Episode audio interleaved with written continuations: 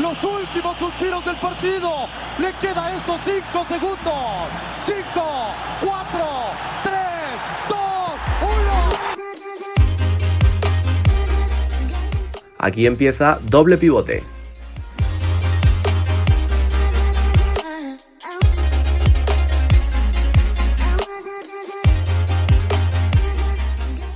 Bienvenidos a todos y a todas a una nueva edición de Doble Pivote, especial Navidad, porque hay Boxing Day en Inglaterra y bueno, va a ser un fin de semana increíble, pero antes de eso, ha habido un montón de partidos esta semana, así que Álvaro, vamos a hablar de ellos y antes que nada, bueno, feliz Navidad. Buenas tardes, José, y feliz Navidad tanto a ti como al resto de, gente que nos escucha. Y otro día más que vamos a hablar de mucho fútbol, porque como bien comentas, ya no es que solo mañana y pasado se juegue el Boxing Day, sino que mm, también tenemos que hablar de lo que se ha jugado entre semana, que si Copa Alemana, que si Serie A, que si la Carabao Cup, partidos de la Liga Española. Así que nada, eh, mucho de qué hablar hoy. Hay un montón de partidos, pero quizás la noticia más importante en el mundo del fútbol, seguro en Francia, es que no es oficial, porque aún no hay comunicado al PSG, pero hay jugadores como Kylian Mbappé que ya se han despedido de él, porque Thomas Tuchel va a dejar de ser el entrenador del, equipo parisino a partir de ya, en cuanto lo anuncien. Y suena Pochettino, aunque claro, ninguna de las dos cosas son oficiales, pero sí muy oficiosas. ¿Qué, te parece este regalo de Navidad? Eh, me gusta ese suena Pochettino en vez del suena Mitchell. La verdad que. Sí, sí, sí. es más moderno. Suena, suena mucho mejor. Y nada, eh, yo creo que el tema de Tuchel ya no es tanto por resultados, porque viene de ganar 4-0 en casa frente al Estrasburgo, si no me equivoco, eh, pero aún así, yo creo que es más bien un tema mediático. Es un equipo que tiene muchas figuras, muchas estrellas, sobre todo eh, los jugadores que juegan arriba. Eh, pero claro, no tiene un entrenador tan conocido mundialmente hablando. Es decir, porque tienes conocido por todos después de sus años en Tottenham, ha pasado por muchos clubes, pero al final, claro, Tuchel está ahí, también he llevado el año pasado al PSG a una final de Champions, ni más ni menos, una, una Champions muy complicada, la del año pasado.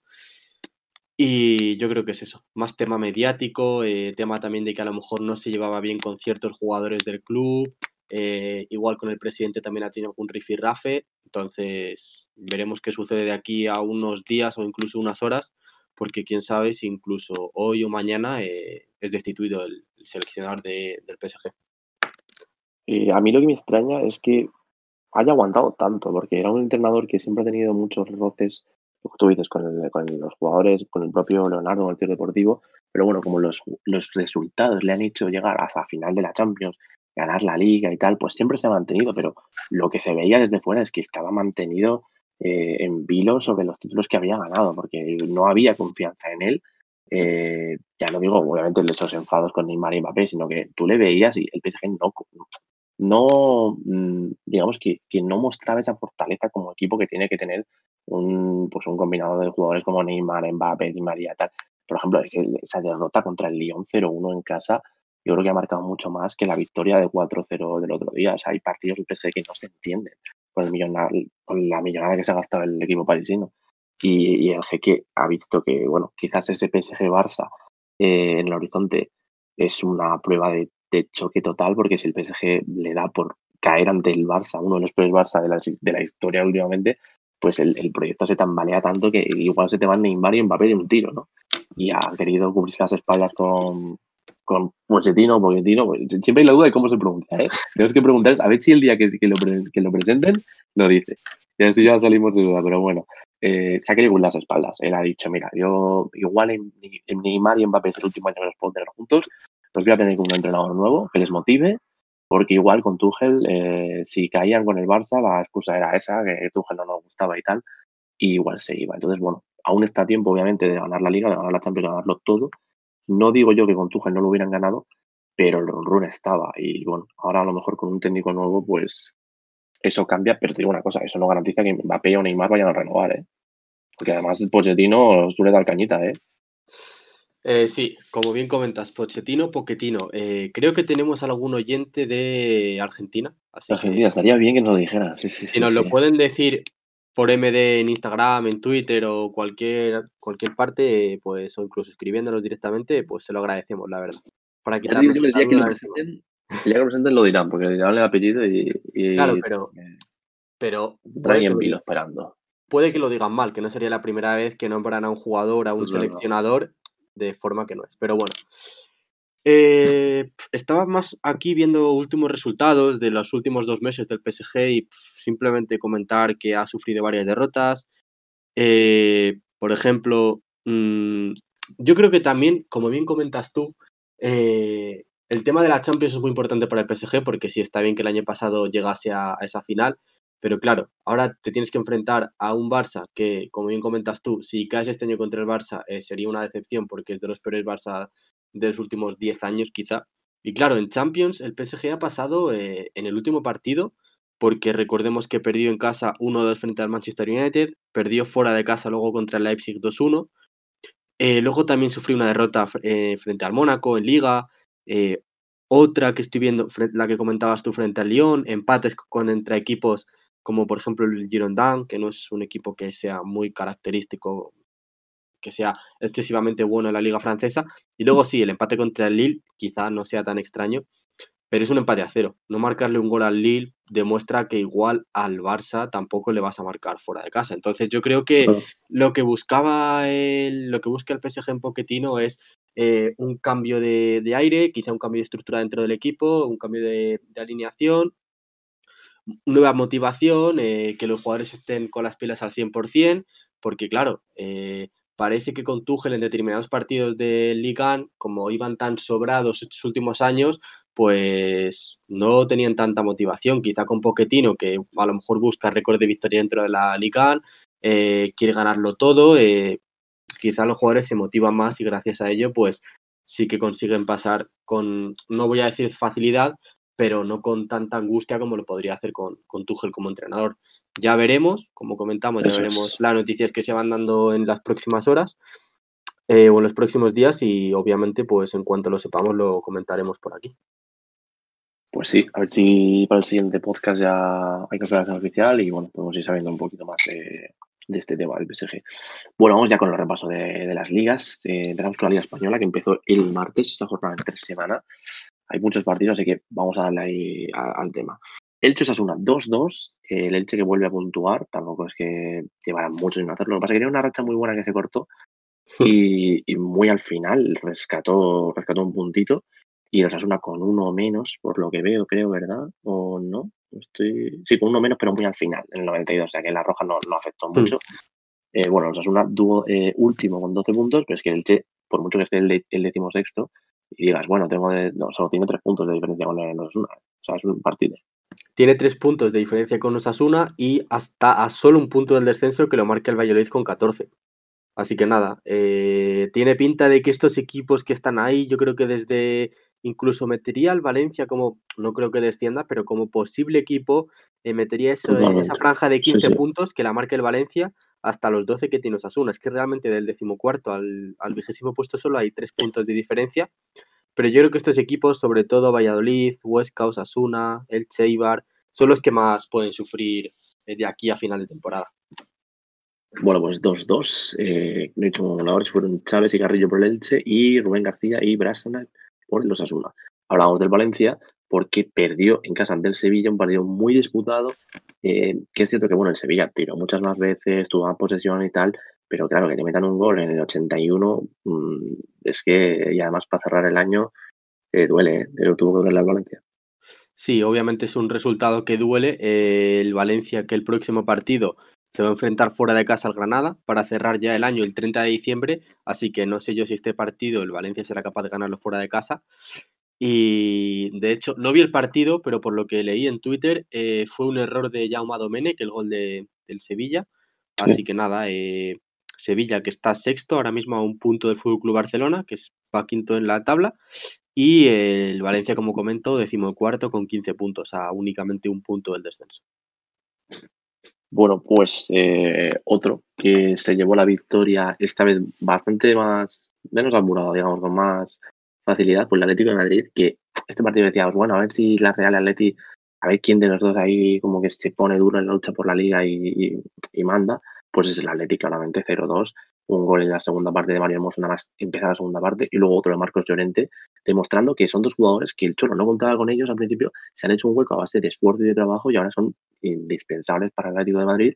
Y con esta victoria el Atleti, 32 puntos líder y, según veo aquí, dos partidos menos que el Madrid. ¿eh?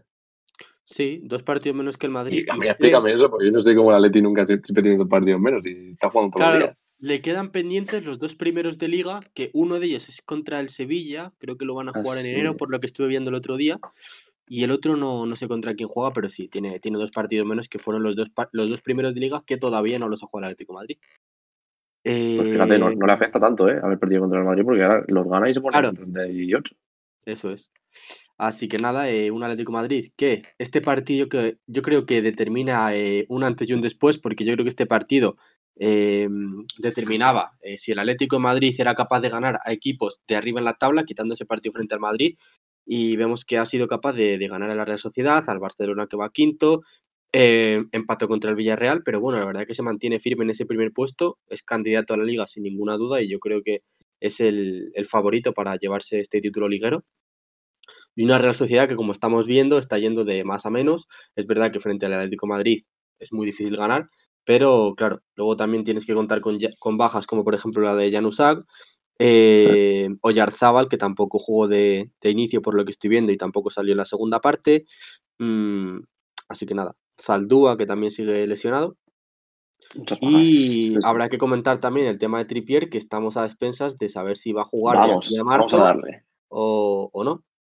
Vamos a darle, porque eh, es que es tremendo, ¿eh? Lo de Kylian Trippier. O sea, eh, vamos, la FA, la Football Association de Inglaterra, o la Federación Inglesa, ¿no?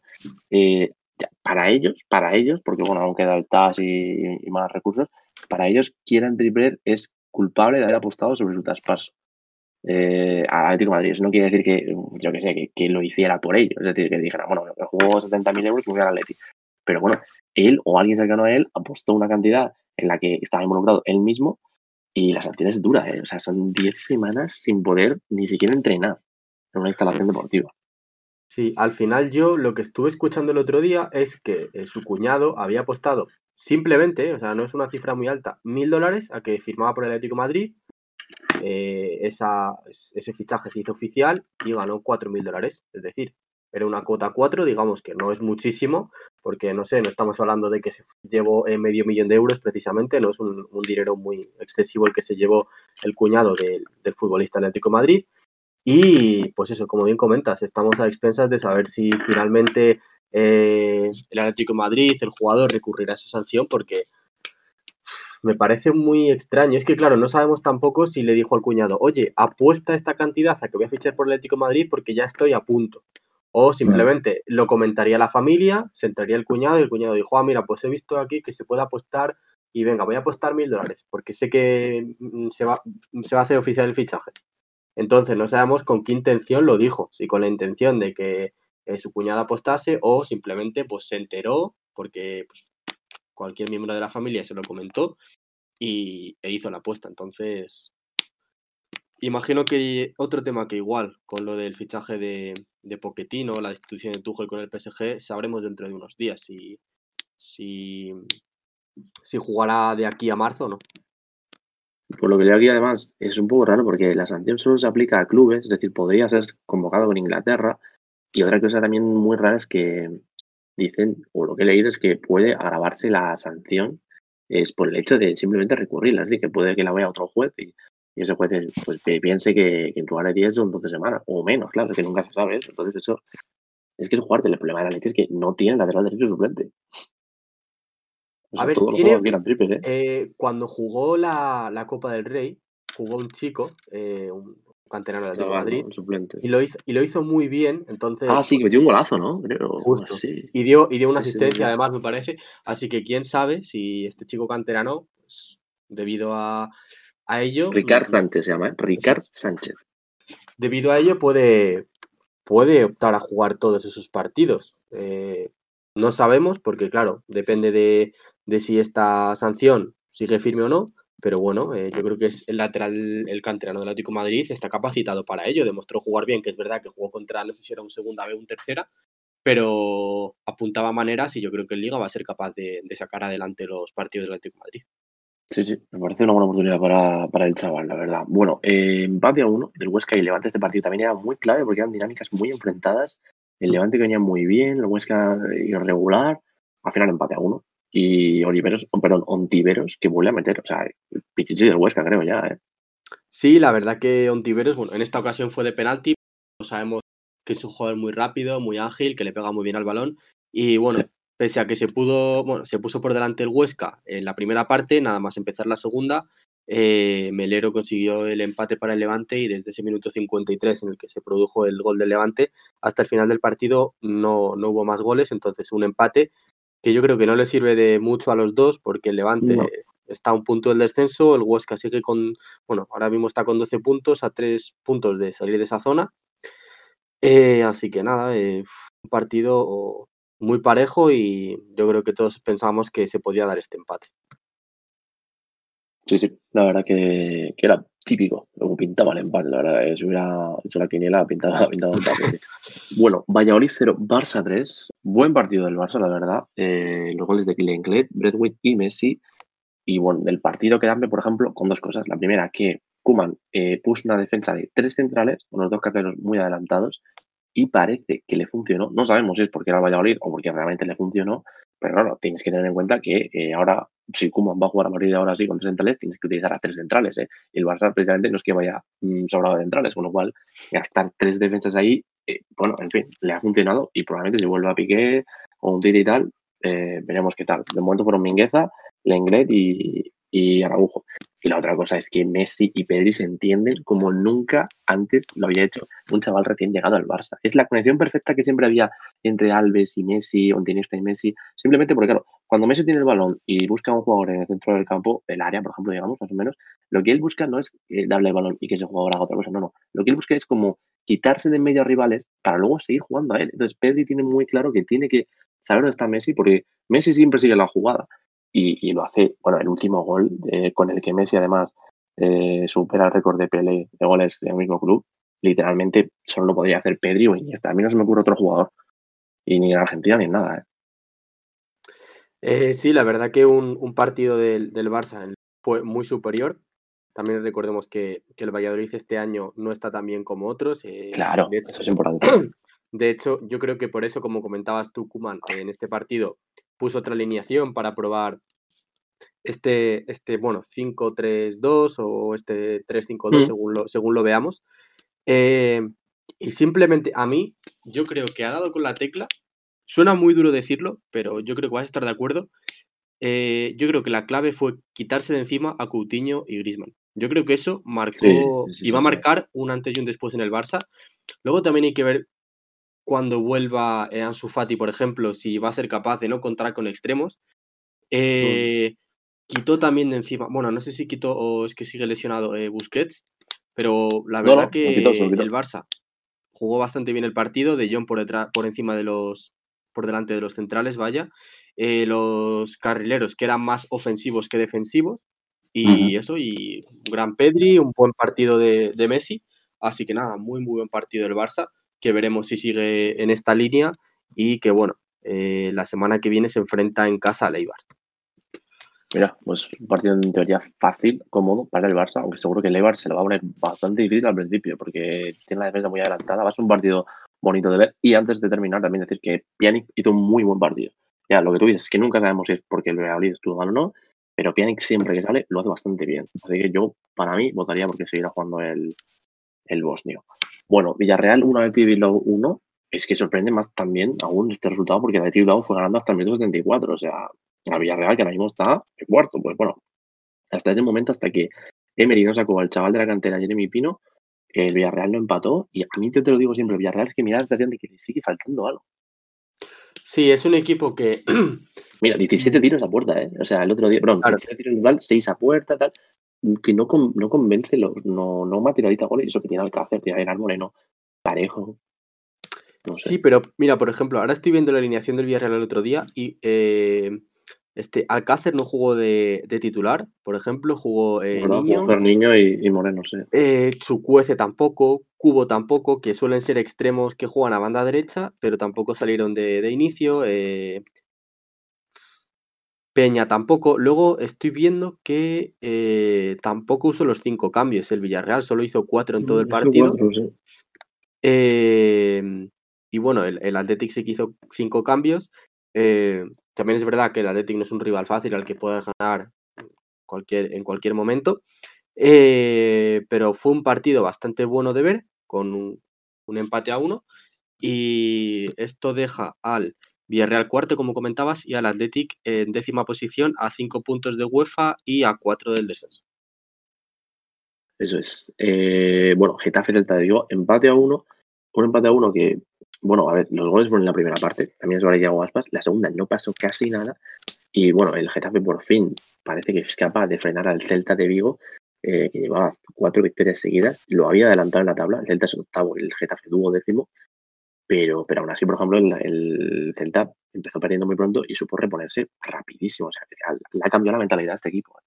Sí, de este partido yo creo que lo más destacable es el partido de, Damián Suárez, porque te dio eh, una de cal y una de arena. Marcó en el minuto 7 de gol de gol y luego hizo el penalti en el 17, que fue el gol que, bueno, el, el penalti que dio el gol del Celta, que marcado por Yago Aspas, y obviamente un Celta que no va a ganar todos los partidos, está jugando muy bien al fútbol, moviendo rápido el balón, eh, sus jugadores posicionándose eh, en todas las zonas del campo y haciéndolo perfectamente, pero claro, al final ganar 5 de 5 es muy, muy difícil y más contra un Getafe que en su casa sabemos que se hace fuerte, es un equipo eh, defensivamente bastante bueno, con, los centrales como son Yené y Cabaco, que van bastante bien en la, en la defensa, y Niom y Suárez como laterales que también.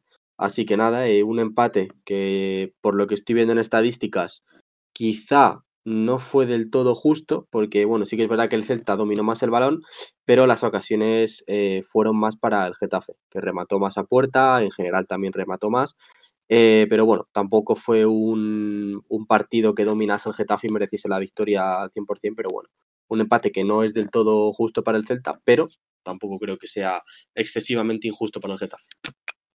Y bueno, el protagonista del partido fue Damián Suárez. Tenéis que ver el primer gol que mete, porque es una locura, hace un caño y luego mete un zambombazo y luego él hace el penalti. Así que bueno, pues las dos, tuvo las dos en, el mismo partido. Eh, ¿Qué más, qué más nos dejamos? Eh, bueno, eso fue el miércoles ya, así que eh, pues seguimos con el miércoles. Y nos vamos ahora al Real Madrid-Granada, 2-0, victoria del Madrid ajustada, porque hasta la segunda parte el Bayern se puso por delante con el gol de Casemiro. Luego Benzema tuvo que cerrar en el 93 y, eh, bueno, un partido claramente avasalló el Madrid a tiros. Lo que pasa es que fue el típico partido que no le entra. Y bueno, pues está lo de siempre. Eh, hubo un penalti polémico, no sé qué, por ahí unas manos. Pero es que estamos en lo del otro día, es que lo de las manos, es que no sabemos qué Yo ahora he oído que en teoría van a intentar volver al tema de las manos de hace unos meses, o temporadas para decir que ya no todas las manos sean penaltis. Claro, eso hay que verlo a partir de ahora, es decir, a ver si a partir de ahora todas las manos no son penaltis, pero según he leído, el comité de árbitros de la federación que ha intentado eso, a hacer una circular en la que van a intentar volver al tema anterior. O sea, tampoco ya no vaya a ser nada a mano, pero que van a abrir un poco más la mano, la, la manga ancha, digamos, con esto. Entonces, si es así para todos, perfecto.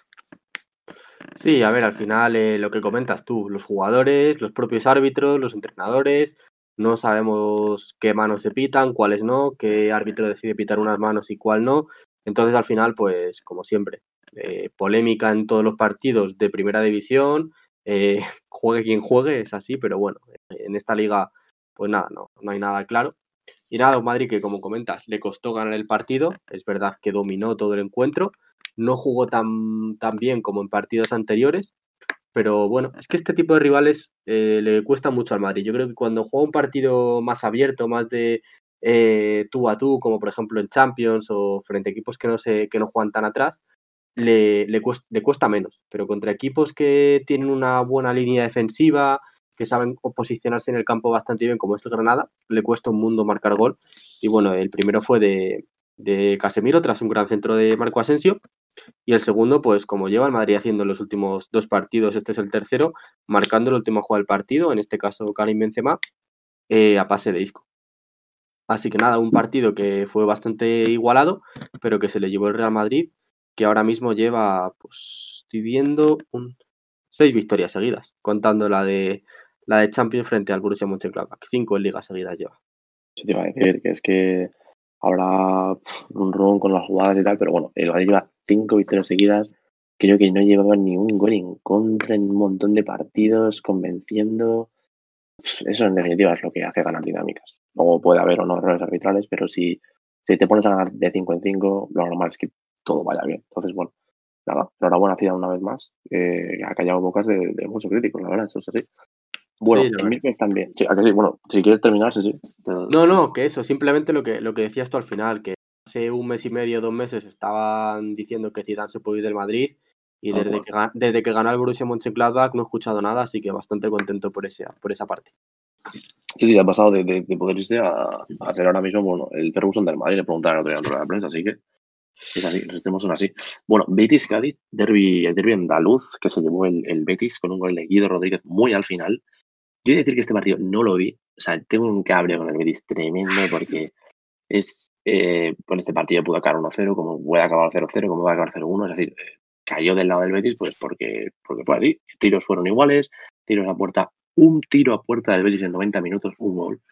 Eh, bueno, son, estadísticas que no invitan al optimismo. Por mucho que el Betis vaya noveno y tenga 19 puntos, que tires una vez a puerta contra el Cádiz, mm, es que dice muchísimo de la, de la temporada. O sea, eh, y, y no hay más y no va a haber más hasta junio. ¿eh? O sea, no, nadie va a venir a salvar esto. No, y al final, eh, lo que comentas tú, que un Betis, que sí, que remata una vez a puerta, que no es nada, tiene posesión del balón, que bueno, ¿para qué te sirve Sí, tener el sí. balón si luego al final rematas una vez en todo el partido a puerta? Eh, un partido muy igualado, eh, por lo que estoy viendo. Como comentas tú, se podría haber ido para cualquier lado. Igual un empate hubiera sido lo más justo en este partido. Pero bueno, finalmente, como comentas, el gol de, de Guido Rodríguez en el 71 dio la victoria al Betis. Y nada, eh, pues ahora mismo que voy a ver, el Betis se coloca con 19 puntos, noveno en tabla, y el Cádiz un décimo con 18.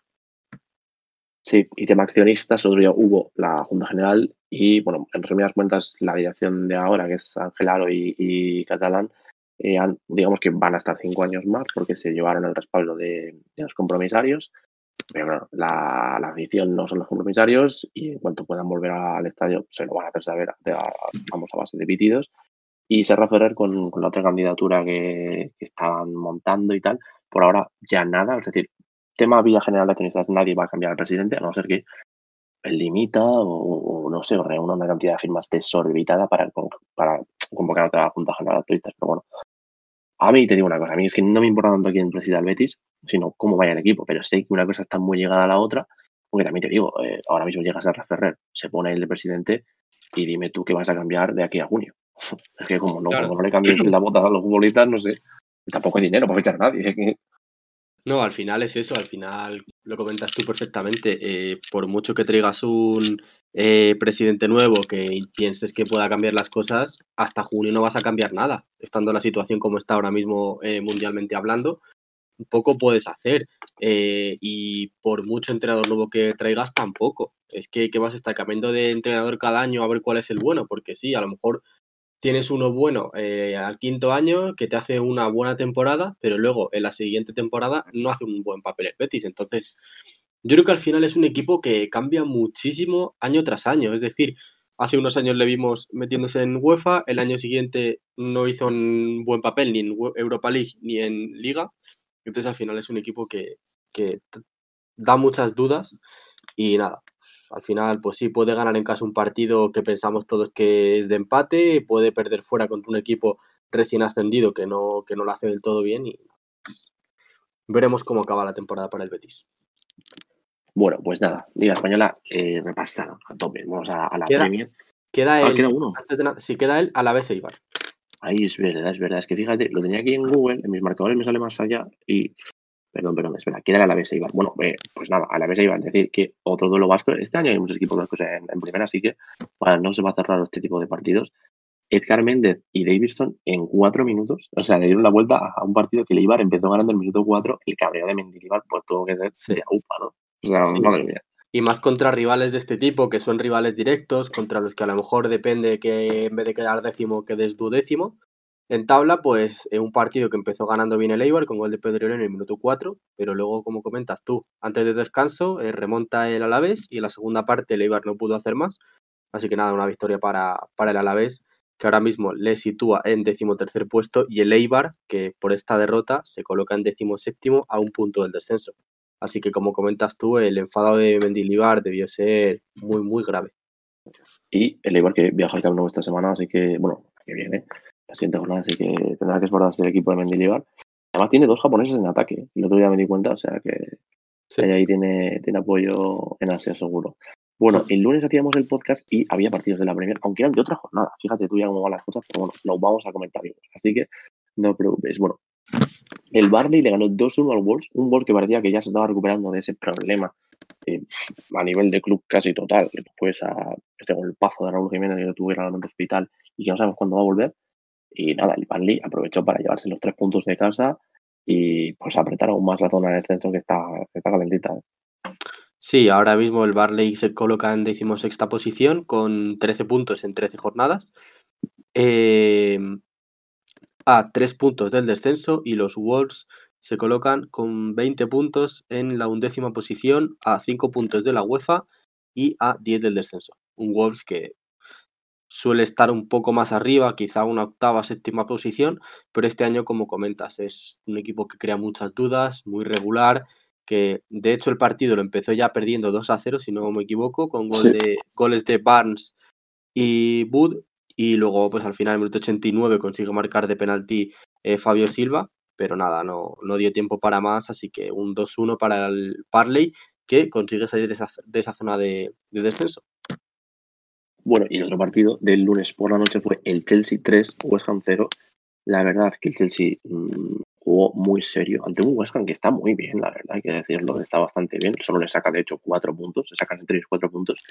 Pero bueno, eh, el Chelsea salió por todas, doblete de Tony Abraham y golito de Thiago Silva, que primer año, y poco se está comentando, que está asentado en la, en la zaga defensiva y ya haciendo goles, o sea, como si no hubiera cambiado París por Londres, ¿eh?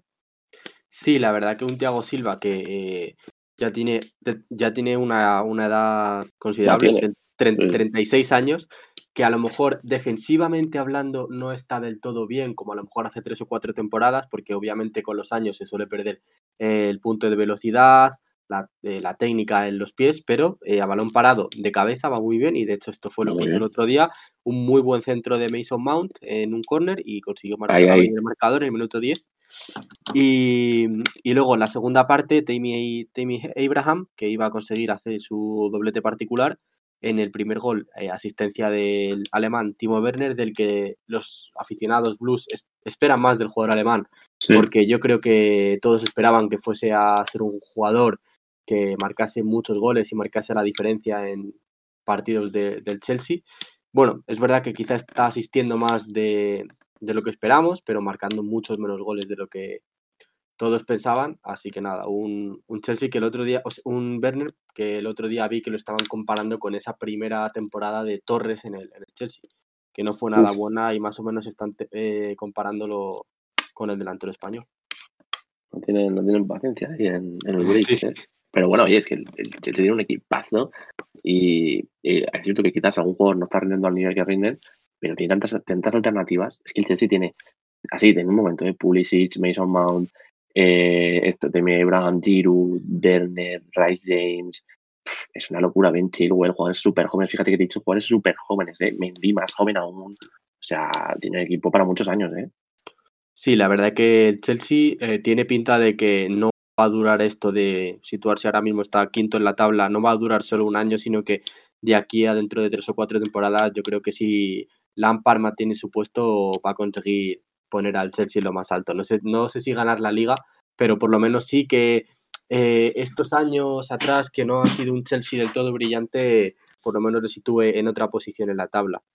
Y, sí. y por ejemplo, comentar simplemente que la, la, las bajas tanto de el lateral zurdo del West Ham como es Masuaku y del delantero Michael Antonio también se notan mucho en este West Ham que depende mucho sobre todo del delantero centro inglés.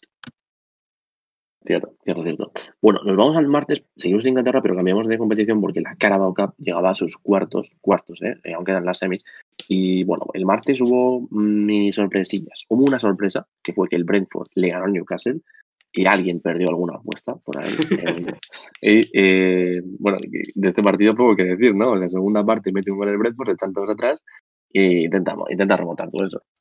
Sí, claro, a ver, al final el, equipo que empezase ganando este partido pues, seguramente fuera el que lo ganase y lo iba a ganar por eso, por 1-0 o 0-1.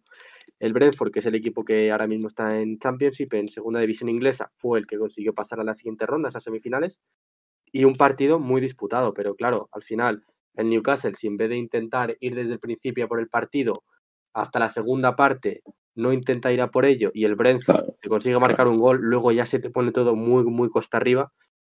Así que nada, eh, un Brentford que pasa a siguiente ronda y se va a enfrentar en semifinales al Tottenham. Así que nada. Sí, sí, sí, que el, miércoles, ahora iremos con él, el miércoles ganó. Pero hay que saber lo que pasó el martes y el martes hubo otra debacle en el Emirates. Ya no por cómo están las cosas, que es normal que el Arsenal no ganara, sino porque, bueno, empezó el, bueno, el partido acabó 1-4, el City ganó 1-4, pero la cosa es que empezó ganando el City en el minuto 3. En el minuto 3 ya empezó ganando el City, que dices, las cosas se ponen mal. Empieza, empata el Arsenal en el 31 y bueno, dices, bueno, vamos a ver. Y luego tuvo dos errores gravísimos el pobre portero Arsenal, Runarsson, que además era de los primeros partidos que jugaba, y dos errores, pero tenéis que verlos que de, esto de hmm. que, vamos, que, que bloca mal, se come el primer gol, el segundo sale mal, y 1-4. O sea, es tremendo. Eh, en fin, el propio he leído que ha tenido que borrarse hasta la cuenta de Twitter porque había jugado, eh, fans que le habían insultado, aunque en general he leído muchas, muchos más apoyos, eh, pero bueno, no ayuda esto al tema anímico del Arsenal ahora mismo. O sea, pones al pobre chaval, le caen cuatro. Sí, pero al final es eso. yo creo que en este tipo de partidos no se le debería dar tanta importancia a los errores de un portero que al final eh, en un partido te puede salvar, en otro pues lo puede hacer mal y en otro pues hacer un partido normal, pero sino ya al nivel en cuanto al equipo. El Arsenal tampoco dio sensación de mejorar su estilo de juego, tampoco dio sensación de llegar muchas veces más a puerta eh, y de hecho eh, el Manchester City remató 13 veces frente a 6 del Arsenal. en remates a puerta el City tuvo 7 y el Arsenal tuvo 2. Es decir, tuvo el gol y otra. No tuvo más en todo el partido. Así que yo creo que la culpa no se la debes echar a un portero porque igual eh, si, de esos 7 remates a puerta, 3 eh, no entraron, quizá fue porque alguna parada hizo su portero y no debes culpar al pobre chico de que le marquen dos goles que sí han sido errores suyos pero los otros dos no han sido errores suyos. Es decir, echa la culpa a lo mejor de que los centrales no lleguen a tiempo, de que no sepan sacar el balón desde el centro del campo, de que los balones no lleguen a los delanteros, de que eh, los propios delanteros no bajen a recibir balones. No sé, yo no creo que la culpa se la tenga que echar únicamente un jugador porque no son dos goles, son cuatro los que le meten al, al Arsenal y podrían haber sido tres más. Así que no. Bien dicho, bien dicho, la verdad. Y el Arsenal ahora que tiene que recibir al Chelsea en casa y o ganan o empatan o sacan algo. la verdad que se pone muy complicado el tema para Arteta. Pero bueno, eh, por lo menos parece que tiene el apoyo del, club por ahora, así que nada. Arsenal fuera. ¿Y el City tienes por ahí contra quién se va a enfrentar? Eh, pues contra el otro equipo de Manchester, partidazo se viene. Ah, pues mira, vamos a hablar de por qué el City se va a enfrentar al United y es porque al día siguiente también hubo más Carabao Cup en este caso el miércoles, y empezaba la jornada con él, a ver si lo tengo por aquí, el Tottenham, creo. El Stoke Tottenham. Eso es, 1-3, ganó el Tottenham. Mourinho no quiso eh, relajarse, salió con todo, con Bale, luego metió a Stone en la segunda parte, y Kane cerró el marcador, o sea que Kane jugó los 90 minutos, vamos. Así que nada, Mourinho va por todas en la Copa, ¿eh? O sea, la ha cargado, la FA ya veremos. Sí, al final yo creo que vimos algún que otro partido en Europa League que no lo hacía del todo bien el Tottenham. Eh, pero bueno, al final consiguió pasar a la siguiente ronda como primero de grupo. En esta Carabao Cup está ya en semifinales, que se enfrentará al Brentford. Es un partido que en principio eh, el equipo de Londres, bueno, los dos equipos son de Londres, creo, pero bueno, eh, el Tottenham en este caso sería el equipo que debería pasar a, la siguiente ronda, a la final. Y bueno, pues un equipo que, como comentas tú, no, no crea muchas dudas, dominó en mucha más posesión, mucho más remates, merecedor, eh, merecido, merecida la victoria, pero sí que es verdad que se le pudo complicar porque empezó ganando Tottenham, pero en el minuto 53 el Stoke consigue empatar el partido. Luego es verdad que Ya en el 70 y en el 81 consiguieron marcar los dos goles eh, los de Mourinho, así que nada, pasan a, las semifinales y se van a enfrentar al, al Brentford. Al Brentford. El Brentford que está a dos partidos eh, de la final, aunque estas semis ya se juegan en, Wembley, o sea que todos van a jugar en Wembley. Y el otro partido por el cual va a haber derby de Manchester es porque el United le ganó 0-2 al Everton en un partido que hasta el minuto 88 iba a 0-0. Eso es. Y, y Cavani, Cavani resolvió, ¿eh? luego Marcial también. Sí, Cavani que de, hecho empezó de inicio, no suele este tipo de partidos de Copa. Ya sabemos que mm, no quiero decir que no se le dé mucha importancia, pero sí que es verdad que los entrenadores suelen rotar en este tipo de partidos, pensando más en, Liga y en Liga ya poner a los 11 titulares. Eh, de hecho, por ejemplo, eh, el Everton sí que empezó jugando con bastantes titulares, eh, pero bueno, luego también es verdad que, tiene, tiene ahora mismo ausentes a Alan, a Diñe y a James Rodríguez. Entonces esos tres jugadores se nota. Luego Pickford, que no jugó de inicio. y, el, medio izquierdo o extremo que jugaba de izquierda, Bernard, el brasileño, tampoco. Y un United, por ejemplo, voy a comentar las bajas. Eh, Fred, que de hecho jugó algún que otro partido. Martial, que entró en la segunda parte y consiguió abrir, eh, marcar el gol para, para el Manchester United. Rashford tampoco jugó de titular. McTominay tampoco, no, vamos, no fue ni convocado. Pero bueno, el, United que consiguió la victoria de 0-2, sí que es verdad que como comentabas tú, ya al final del partido, pero la victoria muy importante con eh, para los 30 minutos que jugó Martial, consiguió marcar el segundo gol y asistir el primero a acabar. No, no, la verdad que se entienden bien, ¿eh? Cavani y Martial, bueno, dio descanso a Raso por lo que veo, pero jugó Rainbow y no jugó De Gea, por ejemplo. Así que nada, United City y Brentford, Tottenham. A ver si, un, por ejemplo, Tottenham City y Mourinho Pep en la final, ahí en la Carabao Wembley. No estaría mal, ¿eh? Estaría, estaría muy bien. Y estaría muy divertido, sí, sí. Claro, una vez dicho esto, pues nada. Eh, ya pues para meterse un City, un City Brentford y, enhorabuena a Brentford por ganar la final de la Carabao. Una vez dicho esto, la, la, final va a ser Brentford Manchester United. Por supuesto. sí, sí, sí, sí. Eh, que no digan luego que no, que no pase. Que no avisamos. claro, ya voy a decir todas. Probablemente sea un City eh, Brentford o un Tottenham United. Ya he dicho todas. Vale, perfecto. Tottenham United también estaría bien, ¿eh? Mourinho contra el United otra vez. Sí. Pero bueno, veremos qué pasa. Vale, eh, vamos Sería. Sería que empezamos el martes con un Crotone Parma 2 a 1. Bueno, eh, victoria del Crotone. Pero el plato fuerte venía después porque la Juve se dejó, eh, no sé cómo decirlo, se dejó humillar por la Fiorentina en casa 0-3 cuando la Juve iba con todo. Eh, y a esto hay que añadir que la Juve había empezado el partido con la noticia de que el partido contra el Nápoles no se lo daban ya por ganado, es decir, de hecho ya le quitaban los tres puntos, se tendrá que jugar y no es que perdiera los tres, sino que luego salió al campo y dejó de ganar otros tres. Y ahora se le ha ido el Milan, ahora mismo se le ha ido, a ver, a ver, a cuánto, a 10 puntos. A 10. Sí. Un partido menos, pero bueno, a 10 puntazos menos y bueno, tremendo como un equipo con Dybala, eh, Ronaldo, Morata, McKenny, de lo que quieras ponerle, no le mete un gol a la Fiore, que ahora mismo va decimocuarta. Un partido que los más, bueno, los que menos suerte tuvieron fueron los laterales de la Juventus, porque Cuadrado, minuto 18, expulsado, y... Por derribar un rival por aquí. Y Alexandro, minuto 76, se marca un gol en propia puerta, que es el 0-2 para la Fiorentina, que ya se le hace, se le hace cuesta arriba. Y nada, obviamente decir que la Fiorentina también hizo un, hizo un buen partido, estuvo muy disputado porque remataron el mismo número de veces, pero sí que de cara a puerta eh, la Fiorentina tuvo más acierto, de ahí marcó los tres goles y la clasificación. Sexto la Juventus con 24 puntos, está como bien comentabas a 10 del Milan y la Fiorentina que con 14 está a 4 puntos del descenso y a 10 de la Europa League que es el puesto que marca la Juventus. Así que nada, eh, una Juve que va. Es un equipo muy dubitativo. No sé. Yo creo que debería hacer algo eh, Pirlo porque no, no, no, lo veo, no lo veo del todo bien al, al conjunto Buena de, frase esa. Turín. Buena frase esa. Debería hacer algo Pirlo. ¿Ha hecho algo más Pirlo aparte de llegar y eh, ponerse con el nombre de eso y Pirlo y tal? ¿Tiene algún mérito?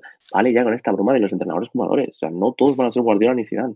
De realmente demostrar algo Pirlo para que un equipo con la, como la Juventus que ahora está totalmente estructurado, un director deportivo, un presidente, un área técnica, van y ponen a Andrea Pirlo, que te llevaba eh, creo que seis meses con el de entrenador. Sí, y al final sí, está muy bien que eh, tú entrenes a, la, los juveniles de la Juventus, categorías inferiores, que consigas subir al primer equipo, pero como comentas tú, no todos van a ser Zidane, no todos van a ser Guardiola, eh, vas a tener entrenadores de mil formas distintas que como jugadores hayan sido marcados por su selección y por sus equipos, pero luego como entrenadores no lo hagan del todo bien. Entonces, como comentas tú ya, la broma eh, de jugador-entrenador que se quite porque no siempre va a salir bien. No, verdad que no. Bueno, vamos al miércoles, porque si no, no avanzamos. A ver, tengo por aquí. Yo que sea un día grande en, Italia, haya buenos partidos. El Inter, por ejemplo, llegó a ganar el primer partido de toda la jornada, en, miércoles, al, al Elas Verona y se puso líder, ¿eh? Por ese momento fue líder porque Lucas, o sea, Lucas Martínez, digo yo, Lautaro Martínez y Skriniar en el 70 se le daban al Inter el liderato ¿eh? en ese momento. Sí, la verdad que empezó ganando, empató el Verona, pero en el minuto 70 de partido Skriniar consiguió marcar ese 1-2. Y nada, un gran partido de Akimi que como siempre está o asistiendo o marcando, eh, muy buenas temporadas de, los dos ex madridistas que ahora mismo juegan en Italia, como son Teo Hernández por parte de Milán, que luego hablaremos, y de Akimi en el Inter. Y nada, eh, una victoria muy importante porque el Elas Verona, de hecho, tiene 20 puntos, está novena a 4 puntos de la UEFA Europa League y a 10 del descenso. Es un equipo que este año lo está haciendo bastante bien y es un, e-, y más fuera de casa este partido no es nada fácil ganarlo, así que gran e importante victoria del Inter. Pero al Inter le duró muy poquito el liderato porque luego jugó el Milan a las 8.45 un partidazo. Ya sabía que este Milan Lazio iba a ser un partidazo, pero claro, es que ganó el Milan 3-2, se puso 2-0 Luego la, la Lazio se puso 2-1 con un penalti previamente fallado, empató a 2 y cuando todo estaba ya casi decidido y el 2-2 puesto, Lucas, el, Lucas, vaya, vaya, vaya, Teo Hernández de cabeza en un cabezazo de córner muy bueno, aunque es cierto que la defensa de la un poquito dormida, pero hay que meterlo, ¿eh? 3-2 y todo el Milan como loco, otra vez sin Ibra, otra vez sin Ibra remontando o por lo menos eh, sobreponiéndose a las adversidades y volviendo a ponerse líder, ¿eh? O sea, ya digamos que lo de Ibra sería un añadido. Está demostrando el Milan que sin Ibra eh, es un equipo que puede competir y, vamos, y ganar quien sea. Sí, al final, eh, un grandísimo jugador como es Teo Hernández volviendo a marcar y mm, consiguiendo los tres puntos para su equipo. Eh, un jugador que hace años era muy nombrado, era muy conocido, hasta hace poco no se hablaba tanto de él y en este partido lo hizo bastante bien, como es Alanoglu, marcando eh, un gol y asistiendo en, otros dos. Y una Lazio que, pues, esta temporada es verdad que este tipo de partidos le cuesta mucho ganarlos contra rivales directos, ya sea en, Serie A o en Champions League. Eh, pero bueno, eh, se puso por detrás 2-0 al principio, luego consiguió empatar con un gol de, rechace de penalti de Luis Alberto y otro de Inmóvil, pero nada, al final Teo Hernández, el que siempre está en los últimos minutos para su equipo, consiguió eh, marcar el tercero y situar a, su conjunto como primero de la serie. Vale, más resultados. Bolonia 2, Atalanta 2. Eh, se deja dos puntitos de Atalanta, la verdad. Eh, porque, bueno, el Bolonia no es un rival duro, pero oye, dos puntitos que se van a hacer notar. Udinese 0, Benevento 2, Spezia 1, Genoa 2, Sampdoria 2, Sassuolo 3 y dos partidos más. Así que aquí ya os podemos hablar un poquito más, porque seguro que os van a interesar más. Nápoles 1, Torino 1. El Nápoles fue perdiendo hasta el minuto te lo digo ahora mismo, espérate. 92. Hasta, que, y, exacto, minuto 92, de repente caza el balón en el área rival, en la parte izquierda inmóvil, digo inmóvil, madre mía, eh, em, hostia. Insigne. Eh, Lorenzo Insigne, ¿sabes? El capitán del Napoli, y mete un zapatazo a, palo cruzado, o sea, en el 92, cuando el balón podía irse a las nubes y se va a la escuadra. y gracias a eso el Napoli rescató un punto contra el Torino, que yo este partido lo voy a priori y digo, verás como el Nápoles no lo gana. Es que el Torino es el típico equipo que fuera de casa te la dio un montón, ¿eh? Pero ahora. Con el gallo, con Velotti. ¿tú, tú, sabes, ¿Tú has visto la clasificación de la Serie A ahora? Ahora mismo sí.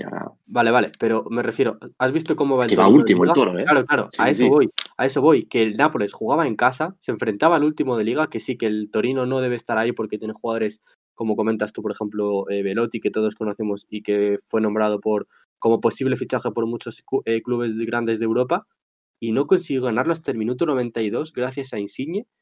Mm, este partido lo pudo perder perfectamente y yo creo que, yo creo que hubiera sido una, una debacle para, para el conjunto napolitano, pero bueno, eh, se sitúa eh, quinto en la tabla con 25 puntos, más uno de la, de la Juventus y, y, el Torino que, como comento, va último a tres puntos de salir de la zona de descenso.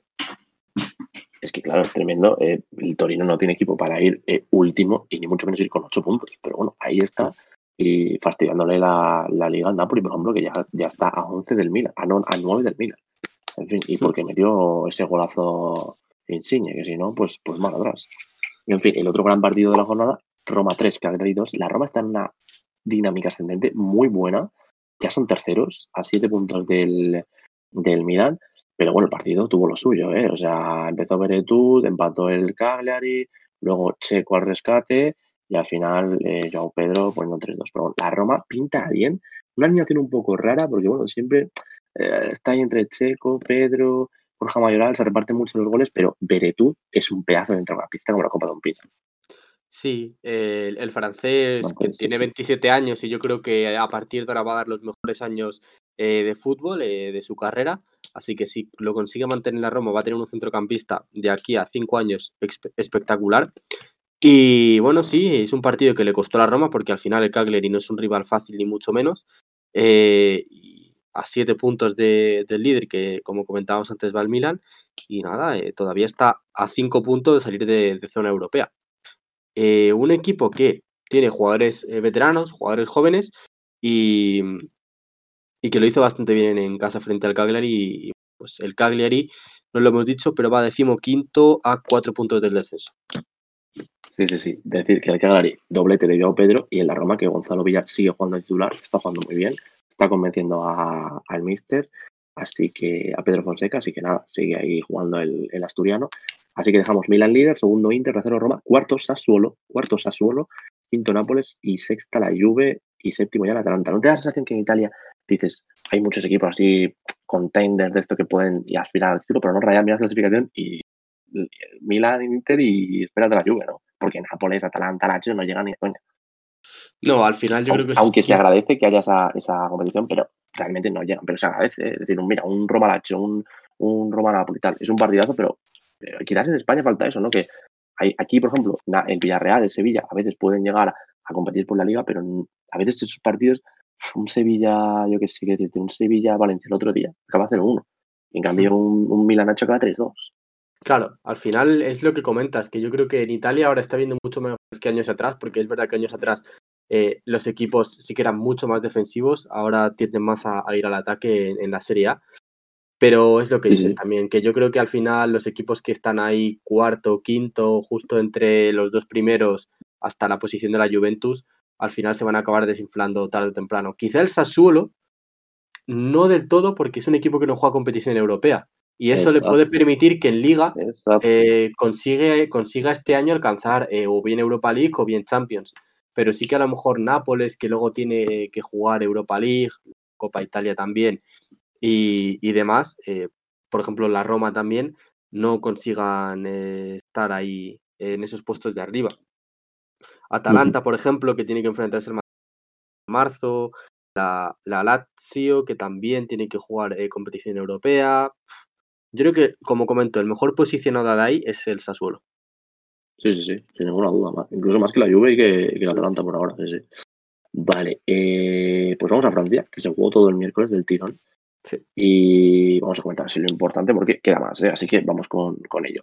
Victoria del Reims 1-3 ante el Girondins. Eh, victoria del Lens 2-1 al Brest. El Dijon le ganó 1-3 al Nims. Empate a, di- a 2 entre el Niza y el Lorient. Eh, lo del Niza, la verdad, que es para hacérselo mirar. ¿eh? O sea, yo no sé a qué aspira este nuevo proyecto con Vieira de entrenador. Pues están duodécimos. Sí, y empezaron ganando 2-0 y se dejaron ir y en la segunda parte, minuto 49, el 2-1 y en el 82 el empate a 2 y de hecho el Niza se quedó con un jugador menos desde el minuto 81 que fue de expulsión roja directa, que fue lo que provocó el penalti y de ahí el, el 2-2, pero bueno, pues lo que comentas tú, que este proyecto nuevo del Niza no pinta nada bien, ya fuera de Europa League. Eh, sí que es verdad que están a 10 puntos del descenso, pero claro, es un equipo que debería estar mirando más arriba. Están a 6 de, de Europa League, que marca la posición el Marsella, pero el Marsella tiene dos partidos, bueno, un partido menos que el Niza. Así que nada, eh, A ver, a ver el Niza si espabila porque pinta muy mal. Bueno, victoria del Star René 1-0 al Metz y sorprendente derrota del Marsella en casa del 2-1. Eh, bueno, el Marsella no está para, para dejarse estos puntos. ¿eh? Aunque le. Mira, el Marsella mismo está quinto a 6 del líder. Tiene dos partidos menos, pero es que dejándote mm, puntos en casa del Añers, difícil que ganes la liga. ¿eh? Sí, al final el Marsella. A ver, cuando he dicho lo de sorprendente, es que el Marsella es un equipo tan, tan irregular que a mí no me sorprende nada. Porque eh, fue, ganar de ganar, fue capaz de ganar al PSG fuera de casa y ahora fuera de casa también pierde contra el Angers. Que sí, que el Angers va en novena posición, es un equipo que no es un que no es nadie, digamos, es un equipo que juega bien al fútbol, pero claro, perder ese tipo de partidos al final te acaba condenando, porque vale, muy bien que ganes al PSG, pero si luego pierdes, pierdes estos partidos, esa victoria en París no te ha servido absolutamente nada. Efectivamente, porque el PSG ganó hoy, así que esa victoria eh, eliminada, digamos, del, cómputo global entre ellos dos. El Lyon, bien, hizo sus deberes, ganó 3-0 antes. Bueno, eh, Paqueta, por ejemplo, jugando muy bien, eh, poco más. Cambi, Cadevere, por lo que veo aquí, eh, jugó Pay, pero bueno, no metió, así que nada, eh, bien, bien el Lyon, ¿eh? 3-0 y, de momento válido. O sea que, bien, sí, al, final, al final sentenció la primera parte con tres goles, en la segunda parte no ocurrió nada más. Y nada, una gran temporada de toco de Cambi, eh, muy buen partido Paqueta como comentas, marcando incluso gol. Eh, Aguar, que es el de siempre asistiendo, eh, Cadewere gol de asistencia, así que muy buen partido de Lyon, que hizo los deberes y ahora mismo está líder de la, de la Liga. Vale, Mónaco 2, Saletien 2, yo ya te digo que para mí el Mónaco y el Marsella son el mismo equipo. O sea, literalmente son igual de, eh, eh, igual de poco fiables, igual de ganar un partido que te pierden otro, empatan a dos siempre, se ponen por delante y les empatan. En el Mónaco, por supuesto, volvió a meter Kevin Boland para que la gente de, de EA Sports siga sacándole cartas raras. Pero bueno, pues con estos empates, sexto y se te va el tren de Champions, por ejemplo, aunque no el de UEFA. Yo tengo una pregunta. ¿Puede ser el Mónaco el equipo que más expulsados lleve en la liga francesa, porque cada, dos, partidos, cada dos partidos tienen un expulsado o incluso dos. En este caso, minuto 35 expulsión de, matazo. Y nada, eh, ¿eh? Sí, sí, sí, roja directa y bueno. Eh, empezó ganando el Mónaco en el minuto 7, pintaba todo bien, pero claro, es un equipo tan regular que luego en 8 minutos te marcan dos goles, y ya, bueno, tuvo la suerte, como, como comentabas tú, que la segunda parte marcó Bolan y suerte que no le marcasen el, el 2-3. Pero bueno, es un partido que debería ganar el Mónaco porque el San Etienne sí que hace unos años era más reconocido en Europa, pero ahora mismo está cuarto a seis puntos del descenso en la, en la Liga. Un Mónaco que debería haber ganado este partido, pero por culpa de esa expulsión yo creo que fue lo que conllevó a que no, a que no ganase el partido el, el equipo de Volanda. Bueno, Volan, siete goles ya, ¿eh? Para un centrocampista no está nada mal, aunque bueno, eh, sabemos que siempre le ha gustado. Gran delantero alemán. Y gran centrocampista en el FIFA 21 también. Eh, antes, de pensar, pero en central. Eh, el Lille, 2-3, muy bien, la verdad, manteniendo ahí el tete a tete con el Lyon. Eh, bueno, y la verdad que tuvo que sufrir para ganar al Montpellier, ¿eh? porque se lo puso difícil el equipo local, pero bueno, Wea, Icone y Burak Gilmas al final le dieron la victoria a los Lobos. Sí, al final un Montpellier que está haciendo una gran campaña, octavo en tabla, a tan solo un punto de, esa quinta posición que marca el Marsella, y un Lille que está estupendamente tanto en, Europa como en Liga. Así que nada, segundo, segunda posición, empatado a puntos con el Lyon, luego que pasa que está en, esa, en ese puesto por diferencia de goles, como todos sabemos. Y nada, al final, pues casi siempre hablamos de los mismos, de Yilmaz, de Yazici, los turcos, eh, y Cone, que es un grandísimo jugador, Wea, que marca últimamente muchos goles también, así que nada, me gusta ver equipos así como el Lyon y el Lille, que lo están haciendo tan bien y que eso permite que el PSG no vaya todavía dominando la liga. Exacto, vamos a dar mérito al Lyon y al Lille porque están haciendo una temporada increíble.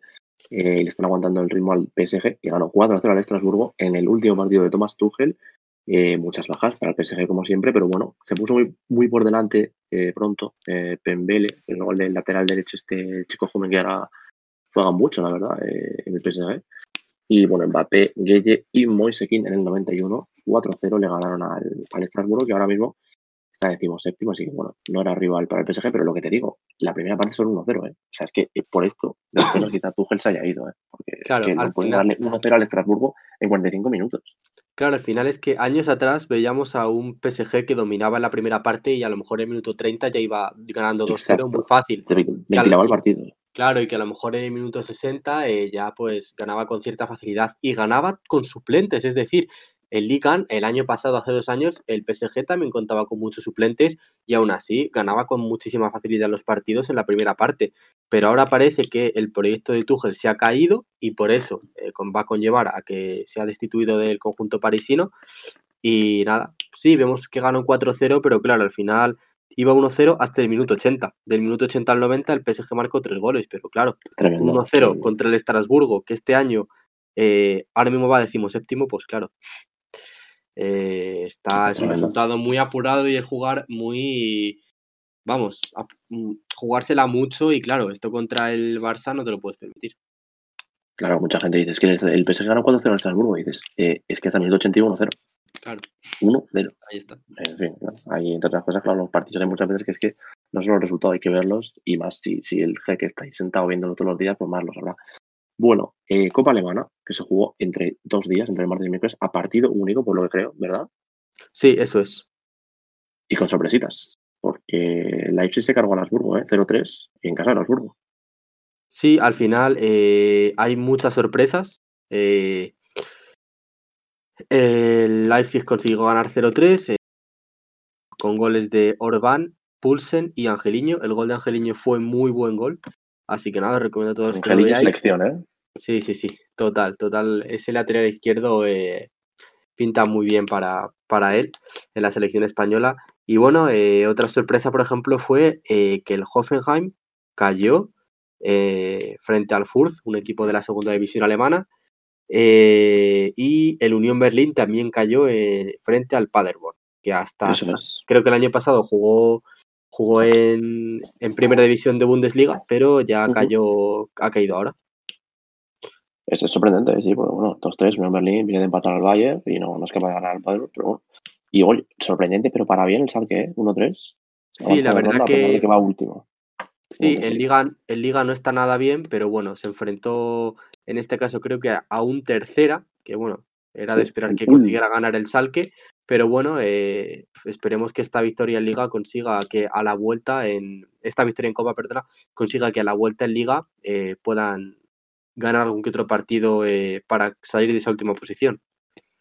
Bueno, más resultados, el Colonia ganó al Osnabrück, el Dortmund, bien, al Braunschweig 0-2, fuera de casa, partido que podía complicarse pero lo ganó, luego Darmstadt de segunda división y el Glasgow 0-5. Glasgow sí que no, no se andó con bromas en, en, la Copa. Y el miércoles, que hubo un montón más de partidos, aquí está. Eh, Bayern todavía no entra en juego, o sea que el Bayern de Múnich no lo vais a ver, pero bueno. El Wolfsburgo ganó 4-0, el Bayern de Bremen 0-3, el Stuttgart 1-0 sobre el Friburgo y el Fortuna Düsseldorf, Fortuna Düsseldorf, por ejemplo, perdió. O sea, hay sorpresitas, pero, por ejemplo, de equipos que antes eran muy sonados y ahora, fíjate, el Hannover 96, por ejemplo, que antes, ¿tú te acuerdas? En el FIFA 10, por ejemplo, el Hannover estaba todos los años en primera. Claro, ahora claro. están en primera y de ganar 0-3 el Verde Bremen en una competición que tienes que tomártela en serio si no eres de Bundesliga. Pues te va a claro. 0-3. Y como comentábamos antes también, que el Salke, pese a esa última posición en Bundesliga, consiguió eh, pasar a la siguiente ronda en Copa. Eh, eso fue la cara, la cruz, la vemos con el Mainz 05, que también está muy abajo en Bundesliga y que en Copa cayó frente al Bochum y además el Mainz jugó en casa y perdió en penaltis. Así que nada, se queda fuera de la Copa, en Bundesliga no pinta nada bien, así que el Mainz yo creo que debería reestructurarse también de cara, de cara de aquí a final de temporada, que al final en cinco meses, como quien dice, ya se ha acabado todo y más que ya no tienes que jugar la Copa, pues por lo menos tendrá que centrar en, en la Bundesliga. Exacto, es un ejemplo perfecto porque el que viene de una temporada horrible, esta victoria en Copa le puede reanimar y el Mainz es, es un ciclo de derrotas que le puede mandar a la segunda. Bueno, cerramos con Boxing Day. Nos encanta el Boxing Day y mañana ya es Boxing Day. Aunque un poco raro porque lo que te dije el otro día, si hubiera caído la Navidad el lunes o martes, Boxing Day era el jueves y encima teníamos liga el sábado. Pero bueno, oye, no nos vamos a quejar porque hay liga el martes también, creo, ¿eh? y lunes. Hay premios, me refiero. Sí, sí, sí, la verdad que se vienen días de fútbol, así y en Inglaterra como todos sabemos, siempre hay que seguir la, Premier porque hay muy buenos partidos y aunque pensemos que un grande se enfrenta contra uno de los últimos en, Premier, eh, al final hay sorpresas y quién sabe si ese grande puede perder ese partido. Un Boxing Day del tipo de que el Chelsea va a jugar dos partidos en dos días, ¿eh? uno el sábado y otro el lunes, así que vamos con ellos. City United, el sábado a la una y media, ¿eh? buen partido, para empezar. Sí, la verdad que ese yo creo que es de hecho de los partidos City, de, pero de no la, lo he dicho. es de los partidos de, de la jornada, el que se juega mañana a la una y media, Leicester-Manchester United. Así que buen partido. Mañana, eh, mañana eh, viernes, que he dicho yo sábado, no, no, mañana, mañana, viernes a la una y media. no, Ah, mañana perdón, es sábado, mañana sábado, hoy es viernes, sí, sí, sí. Sí, sí, sí, vaya día. Eh, Leicester United, sí, sí, buen partido, ¿eh? Dos contendientes a entrar en Champions, ¿eh? Sí, eh, al final yo creo que este va a ser de los partidos de la jornada por eso, porque es segundo contra tercero. Además el United tiene un partido menos y está tan solo a, a un punto del Leicester, que de hecho el United si gana este partido y gana el que tiene pendiente, se colocaría como primero, porque está solo cinco puntos de Liverpool. Y bueno, claro, el, el- el Liverpool tendría que perder este fin de semana o alguno que tengan próximas semanas, pero un United que lo está haciendo bastante bien en, en Premier, pero luego en Champions es verdad que cayó. Así que bueno, veremos ese partido contra la Real Sociedad que tienen 16 avos de Europa League, a ver qué consiga. Vale, seguimos sábado, ¿eh? Sábado a las 4, Fulham Southampton, Aston Villa Crystal Palace y a las Sí. seis y media Arsenal Chelsea. Partidazo derby en Londres. Sí, este es el, el partido de la jornada. El de antes, digamos, Sí. sería, será el segundo mejor, el, el Leicester City Manchester United. Y este Arsenal Chelsea puede marcar un antes y un después en, en el conjunto de Arteta, tanto en su puesto de entrenador como en posición en tabla, en muchos aspectos. Así que nada, pinta muy bien este partido. Un Chelsea que lo está haciendo muy bien en Premier, un Arsenal que, como sabemos, está, no le está haciendo nada bien en competición liguera. Así que nada, como comento, este partido va a dar mucho que hablar. El Arsenal es decimoquinto, cuatro por encima del descenso, que pueden ser menos si el Fulham gana. Y el Chelsea tiene que ganar si no quiere que se vaya, que se vayan los de arriba ya, porque bueno, plaza Champions más o menos puede tenerla, pero la, la Premier se le puede escapar muy pronto. También mañana, City Newcastle, he leído que Kyle Walker y Gabriel Jesús positivos por coronavirus no podrán jugar, así que ojo que se complica el partido, ¿no? Sí, eh, sí, pero a ver, al final yo creo que el Manchester City tiene mucho banquillo y el Newcastle también lleva bajas, ¿eh? Tiene a la baja del portero Dubravka, del lateral español Manquillo y de la estrella del equipo que para mí es San Maximán, que tampoco va a poder disputar este partido. Lleva unas cuantas de baja ya, ¿no? San Maximán. Sí, creo que lleva cuatro o cinco jornadas eh, de baja. Nada, esperemos que vuelva pronto. Y bueno, el Newcastle que está a solo cinco puntos del Manchester City, pero en principio yo creo que el Manchester City es eh, debería, por lo menos, eh, Sí. ser eh, favorito y ganar este partido sin ningún problema. Pues cerramos sábado con el Sheffield United Everton y el domingo ya por la mañana Leeds Burnley, West Ham Brighton, Liverpool que va a jugar contra el West Bromwich Albion y Wolves Tottenham. Mira, el Wolves Tottenham y el Liverpool Albion son los dos el domingo. ¿Tú qué partido verías si solo pudieras ver uno? Porque yo, yo lo tengo claro. No, pero, eh, pero son horas distintas, ¿eh? No sé, lo sé, pero si pudieras ver uno, ¿quién dirías? Fíjate eh, que el Liverpool es campeón y tal. Sin, sin sin ninguna, sin ninguna duda el Wolves Tottenham, pero sin Wolves ninguna duda. Claramente. Sí, sí, sí, sí. Pero porque yo creo que que- al final, al final va a ser un partido más abierto porque el, el- ese Liverpool Westbrook pinta a que los visitantes se van a intentar encerrar Exacto. hasta que Liverpool marque y el Wolves Tottenham va a ser un partido muy muy abierto y ese partido el domingo a las 8 y cuarto a- eh, lo voy a ver seguro, pero no te quepa la mínima duda. Eso es, porque los dos son a diferentes horas, pero claro, si queréis hacer algo el domingo y no perder el día y podéis ver uno, mirad el último. ¿eh? Sí, sí, yo lo recomiendo. Sin Totalmente de acuerdo. Mm, Totalmente. Nada, hemos repasado todo, todo, todo y encima no hay excusa porque esta semana no hay más que Premier, así que tenéis que ver Premier Bueno, sí o sí. Si no El, el lunes, ojo al lunes, sé que también hay partido. Ah, bueno, ¿eh? pero no, sí hay más, pero ya siguiente jornada, así que bueno, no sé si te parece que la comentemos hoy o lo dejamos para el Yo la dejaría para el siguiente. Si quieres decir uno así Vale. a modo de aperitivito, te dejo que digas uno, a ver qué te guste. Voy a, voy a decir el mejor de los tres, que se juega el lunes, que es a las A 9, ver. el Everton Manchester City. Yo creo que va a ser el mejor. partido. Ahí pinta que goles, va a sufrir el City, ¿eh? En, en casa del Everton, ya te digo yo que va a sufrir. ¿eh? Sí, sí, sí. Va a ser un muy buen partido, va a haber goles por ambos lados y nada, pues.